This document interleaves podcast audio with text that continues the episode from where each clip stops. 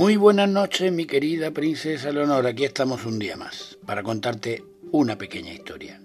Cuentan, me cuentan que un anciano que vivía frente a dos montañas, harto de rodearlas cada vez que iba al pueblo, decidió reunir a toda su familia y les dijo, como estoy cansado de rodear las montañas, he pensado que nos unamos para eliminarlas y trazar un camino en línea recta.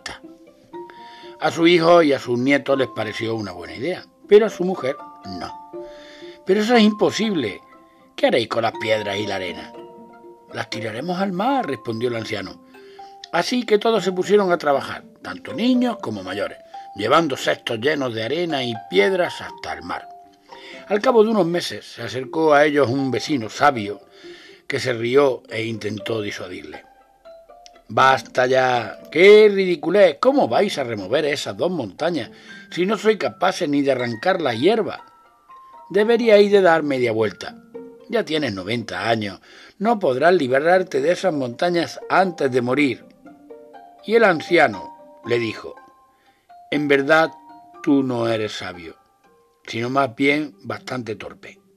Cuando yo muera, seguirán con este trabajo mis hijos y los hijos de mis hijos, y después lo harán sus hijos.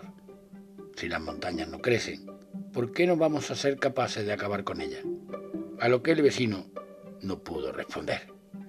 Así que mi querida princesa Leonor, esta historia deja claro que con esfuerzo, constancia y cooperación podemos lograr todo lo que nos propongamos.